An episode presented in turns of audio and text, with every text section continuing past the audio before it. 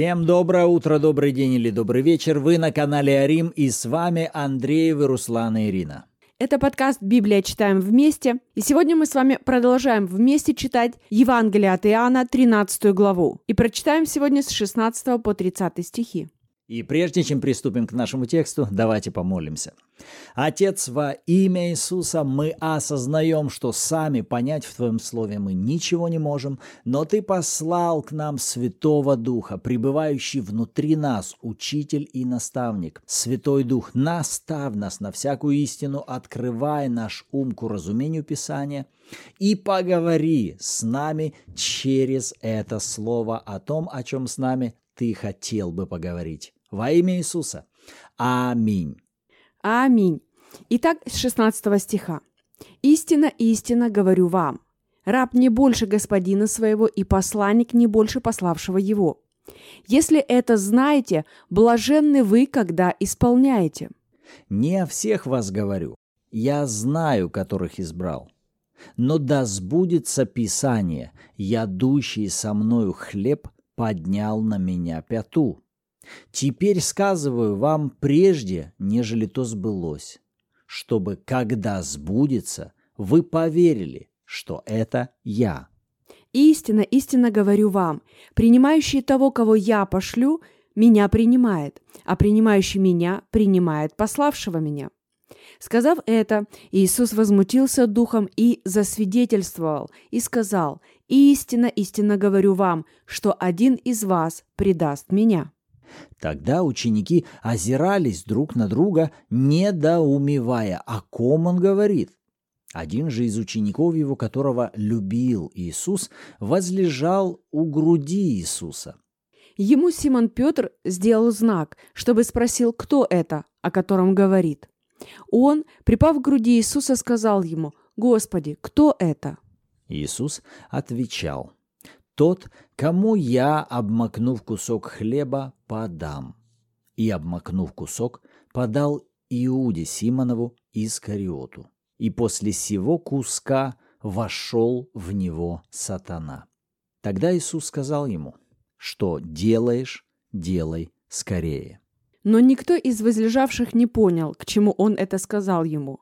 А как у Иуды был ящик, то некоторые думали, что Иисус говорит ему «купи, что нам нужно к празднику» или чтобы дал что-нибудь нищим. Он, приняв кусок, тотчас вышел, а была ночь.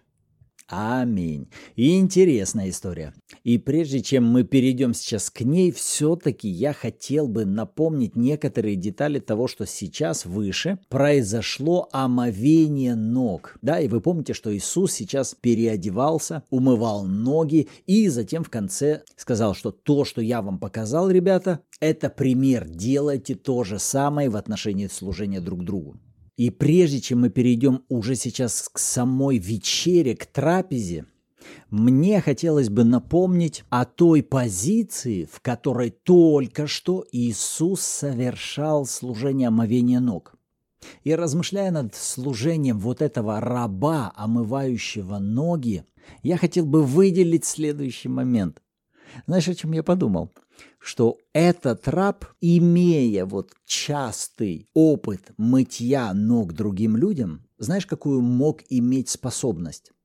Он мог, глядя на состояние ног, предположить, где прежде ходили эти ноги, по каким дорогам ходили эти ноги. И вот даже, например, если хозяин возвращался домой, и вот слуга, допустим, сейчас брал его ноги, должен был их омывать, он мог определить, где хозяин ходил этими ногами. Как? в соответствии с той, с той грязью, которая была на его ногах.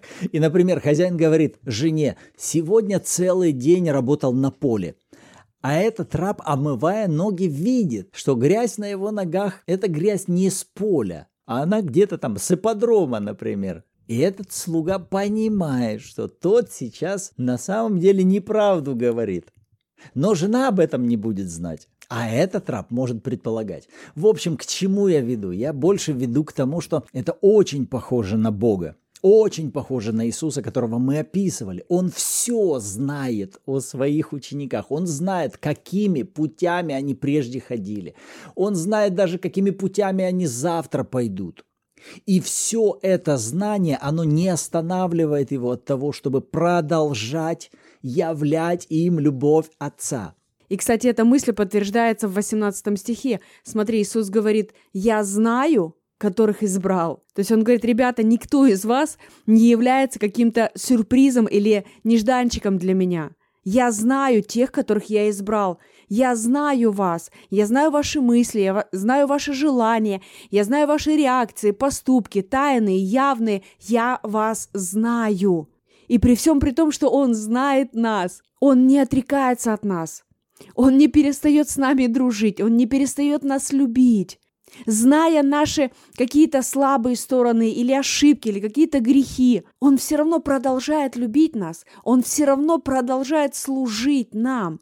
Даже если Он знает, где мы ходили прошлым вечером, Он все равно продолжает омывать нам ноги. В то время, когда позиции его, в частности, как он в 13 стихе говорит, вы называете меня учителем и Господом. Эти позиции дают ему право что сделать? Дать оценку. Почему? Потому что каждый учитель, он имеет власть что сделать? Давать оценку ученикам оценить его успеваемость, оценить, насколько он растет, не растет. То есть учитель наделен этой властью, он может это делать. Господин, он также наделен властью какой? Дать оценку своему слуге правильно тот все выполнил или неправильно, доволен я этим или недоволен. Но Бог как раз в лице Иисуса показывает, что прежде чем вам мыть ноги, я снимаю с себя вот эти одежды, и я не буду идти путем того, чтобы сейчас давать вам оценку, демонстрировать вам, доволен я вами или недоволен, вы мне нравитесь или вы мне не нравитесь двоечники вы или отличники. Нет, он снимает эти одежды и идет мыть им ноги. И когда я в этот раз вот снова вернулся на этот образ Иисуса, который сейчас перед вечерей являет Бога Отца именно вот с этой стороны, продолжающего служить или служащего вопреки. Можно даже вот сказать одно из имен Бога, служащий вопреки или продолжающий служить вопреки.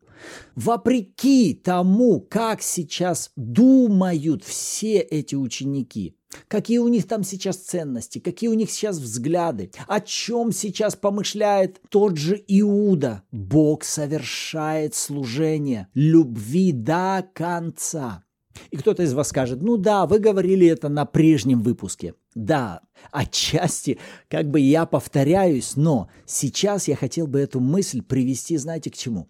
Не просто к тому, чтобы мы с вами посмотрели на замечательный пример Иисуса тогда. Какой Иисус был молодец тогда, какой он терпеливый, какой он кроткий – я хотел бы, чтобы вы сейчас увидели Иисуса не просто как пример для подражания, сколько увидели это больше как пример для развлечения. Повторюсь, пример для развлечения Иисуса, пребывающего внутри вас. Вы скажете, что это значит? Пример для развлечения Иисуса, пребывающего во мне. А я напомню вам, посмотрите, то, что мы сейчас рассматриваем, Иисус вот какой, вот какой Бог Отец. Почему это так важно? Не для того, чтобы вы знали, какой Бог на небе, а для того, чтобы вы точно могли понимать, какой Христос внутри вас. Это пример для развлечения проявляющегося Христа, который желает всегда проявлять себя изнутри вас – а знаете, с чем мы с вами зачастую сталкиваемся? А мы с вами как раз сталкиваемся с тем, что когда нас окружают люди, которые ведут себя неправильно, о которых мы знаем, что они прежде ходили не там, где надо, делали не то, что нужно, говорили не так, как нужно, знаете, куда нас тянет больше всего?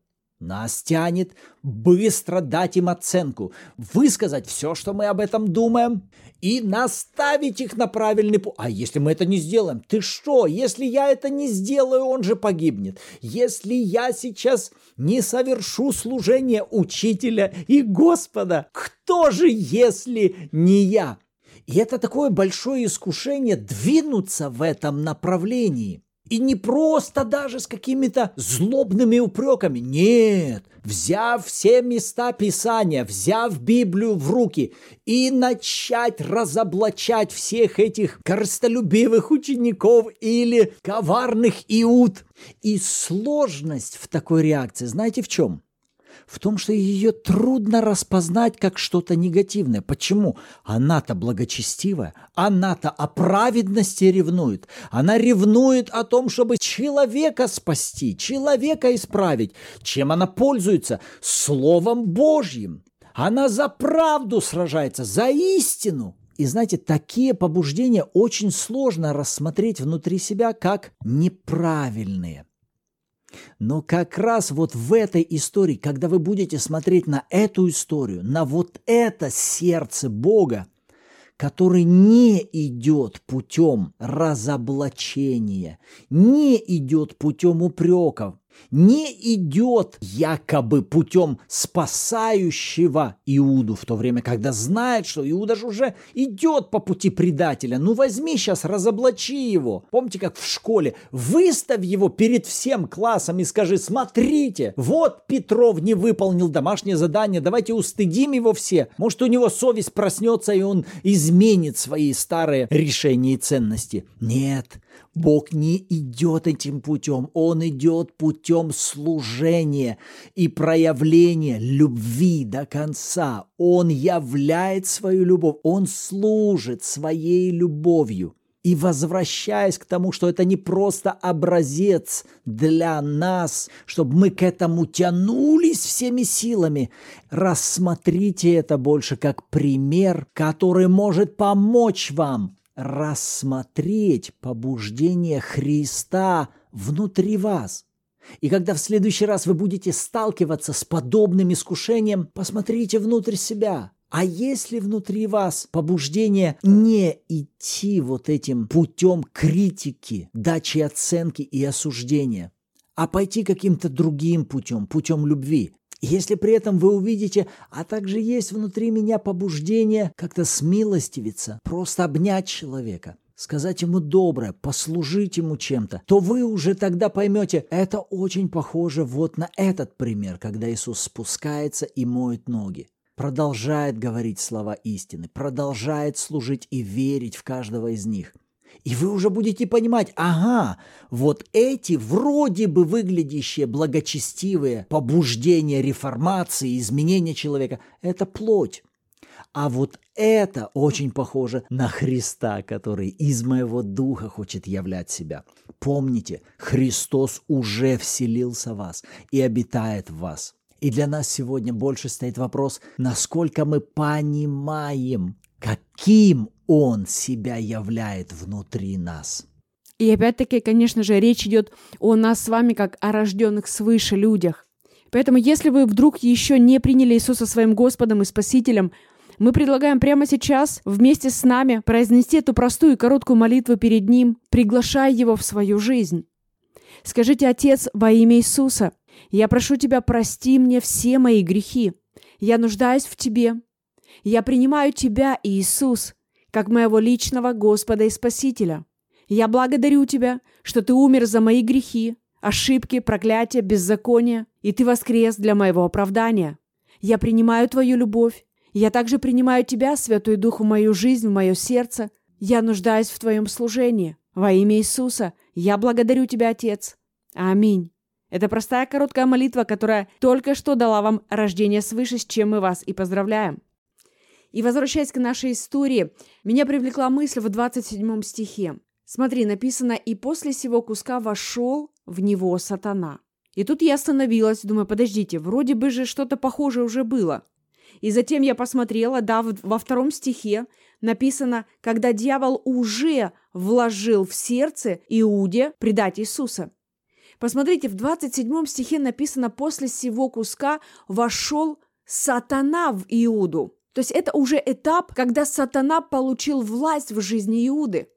Но каким образом дьявол смог достичь такой высокой позиции в жизни Иуды?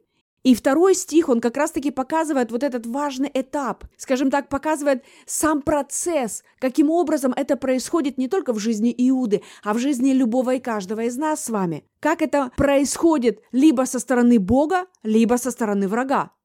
Мы же с вами помним, что у нас существует только два царства, либо царство Бога, либо царство тьмы. Мы никогда не были созданы и задуманы быть нейтральными, независимыми сами по себе. Так вот, возвращаясь ко второму стиху, посмотрите, когда дьявол уже вложил в сердце Иуде предать его. Посмотрите, что здесь происходит. Здесь показан процесс, когда дьявол начал сеять эти мысли в разум Иуды, и в его разуме не сработала охранная система. Вместо того, чтобы отвергнуть эти мысли, он их принял. Кто-то спросит, а как можно принять мысли от сатаны? Очень просто – вы начинаете над ними размышлять. Вы знаете, что когда вы размышляете над какой-то мыслью, тем самым вы ей говорите «добро пожаловать в мой мир», «добро пожаловать в мой разум». И когда я достаточно с тобой поговорю, ты попадешь в итоге в мое сердце. Что это такое? Это процесс развития веры. Просто в данном случае мы видим, что источник не Бог. Но сам процесс, друзья, это то, что нам сейчас важно увидеть. Потому что началось все с того, что дьявол вложил эту мысль. Иуда начал размышлять над этой мыслью. Мы видим некий процесс, который занял какое-то время. Какое-то время он продолжал размышлять над этими мыслями. Он продолжал рассматривать их, фокусируясь на них, что в итоге привело к тому, что эти мысли уже начали опускаться в его сердце. То есть они становятся чем-то большим, чем просто залетная мысль. Они начинают превращаться в его убеждения. Мысли, в которых он утверждается снова, снова и снова – и когда мы читаем с вами опять-таки 27 стих, то уже там мы с вами видим результат, который происходит. То есть буквально автор этих мыслей, сатана уже сам входит в Иуду. И затем мы с вами знаем эту историю, что Иуда будет делать дело веры. Он буквально начнет уже поступать так, как дьявол до этого вкладывал ему в его сердце, в его разум. И, кстати, помнишь, на прошлом выпуске мы выделили вот эту деталь, когда Иисус говорит, не все вы чисты. И мы говорили, что вот этот процесс очищения Иисус совершал посредством проповедования своего слова. И он говорил о всех остальных учениках, вы уже очищены посредством моего слова. А вот есть один, который нечистый. И он это говорил об Иуде. И мы тогда выделили, что получается, что у Иуды как-то постоянно получалось быть закрытым для слов Иисуса, для проповеди Иисуса. И вот когда ты сейчас говоришь за то, что он размышляет над словами дьявола, мы снова приходим, нет нейтральной территории. Если дьяволу удается вовлечь нас в свои размышления над своим словом, это параллельно будет закрывать нас для омовения Божьим Словом. И наоборот, когда мы заходим в процесс слушания Божьего Слова, размышления над Божьим Словом, это обязательно будет производить результат очищения, результат работы Божьего Слова над нами. У Иуды мы это видим в направлении минус. Посмотри, насколько яркая иллюстрация тактики врага, который заходит через мысли. Для чего? Для того, чтобы исказить мышление человека. А уже исходя из этого, человек сам начинает поступать неправильно. Он начинает принимать искаженные решения. Он начинает делать искаженные выводы. Его слова начинают искажаться. Соответственно, его поступки и решения будут искаженными. А все почему? Потому что он позволил искаженным мыслям прийти в его разум. Это называется «измени мысли», и тогда ты изменишь решение. Измени свои мысли, и ты сможешь изменить свои слова, свои реакции, свое поведение, и в итоге у тебя будут совершенно другие результаты. Но опять-таки, как это сделать? Нам важно поставить охрану на территории нашего разума. И кто-то может сказать, вот это ты Иуда, ай-яй-яй, что же ты так вот плохо подумал и позволил врагу так обмануть тебя. Но, друзья, посмотрите, для нас с вами это же хороший пример и урок того, как это у нас с вами может происходить. И кто-то скажет, нет, нет, я, я же не Иуда, я не собираюсь предавать Христа. Окей, я могу привести пару примеров просто для того, чтобы мы с вами выявили врага на территории наших мыслей. Потому что если вы начнете истреблять врага на территории ваших мыслей, вы его исключите из вашей жизни. Например, когда в вашу голову, в ваш разум приходят мысли, что «я никому не нужен», «меня никто не любит» или «меня никто не ценит». Как вы думаете, откуда эти мысли? Ведь мы с вами уже знаем, что у мыслей есть авторы, и их всего лишь два. Либо Бог, либо враг души человеческой. Они являются источником, а не те, которые подают мысли в наш разум. Бог предлагает, а сатана запускает их в виде раскаленных стрел в наш разум. И буквально от того, чьи мысли мы принимаем, того господина мы и впускаем. Мы видим с вами на примере Иуды, что дьявол не остановился просто запуская мысли в разум Иуды. Нет, он затем сам лично вошел в Иуду для того, чтобы уже полностью контролировать его действия. Но ведь это когда-то имело место старта, и стартовало это с какой-то мысли. Стартовало это с того, что Иуда принял эту мысль, начал развивать, начал ее рассматривать. Он начал вести диалог. Друзья, у нас не бывает с вами такого момента, чтобы мы о чем-то не думали. Когда Библия призывает нас постоянно размышлять над Словом Божьим, кто-то может сказать, ой, ну вы что, как это, как такое вообще возможно? Всегда размышлять над Словом Божьим или размышлять над тем, что чисто, что любезно, что достославно, что только добродетели похвала. Как такое вообще возможно? Это тяжело, это же трудно всегда разговаривать там с Богом или размышлять над Словом Божьим. Но, друзья, правда жизни такая, что мы всегда с вами над чем-то размышляем. Не бывает такого, чтобы мы над чем-то не думали.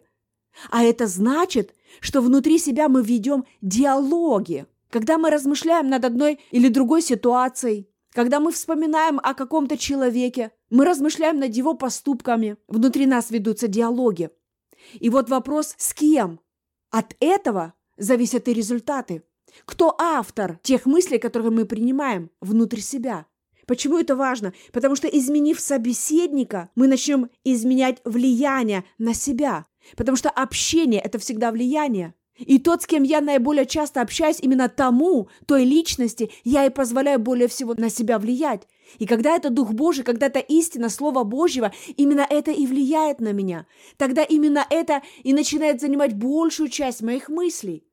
А значит, начинает занимать большую часть моих слов, моих реакций, моих отношений, и в результате я начинаю поступать как? Да именно так, как учит меня Писание – а все начинается с чего? Начинается с того, что я целенаправленно запускаю эти мысли в свой разум. Я на них фокусируюсь, я над ними размышляю, я их обсуждаю, я с Богом веду диалог внутри своего духа. И это начинает влиять на меня, на мое поведение, на мое отношение. Тогда мне легче прощать, тогда мне становится легче любить. Вы чувствуете, что внутри вас поднимается больше радости. Что это такое? Это диалог с правильной личностью. Это говорит о том, что вы общаетесь с тем, кто дает эту радость.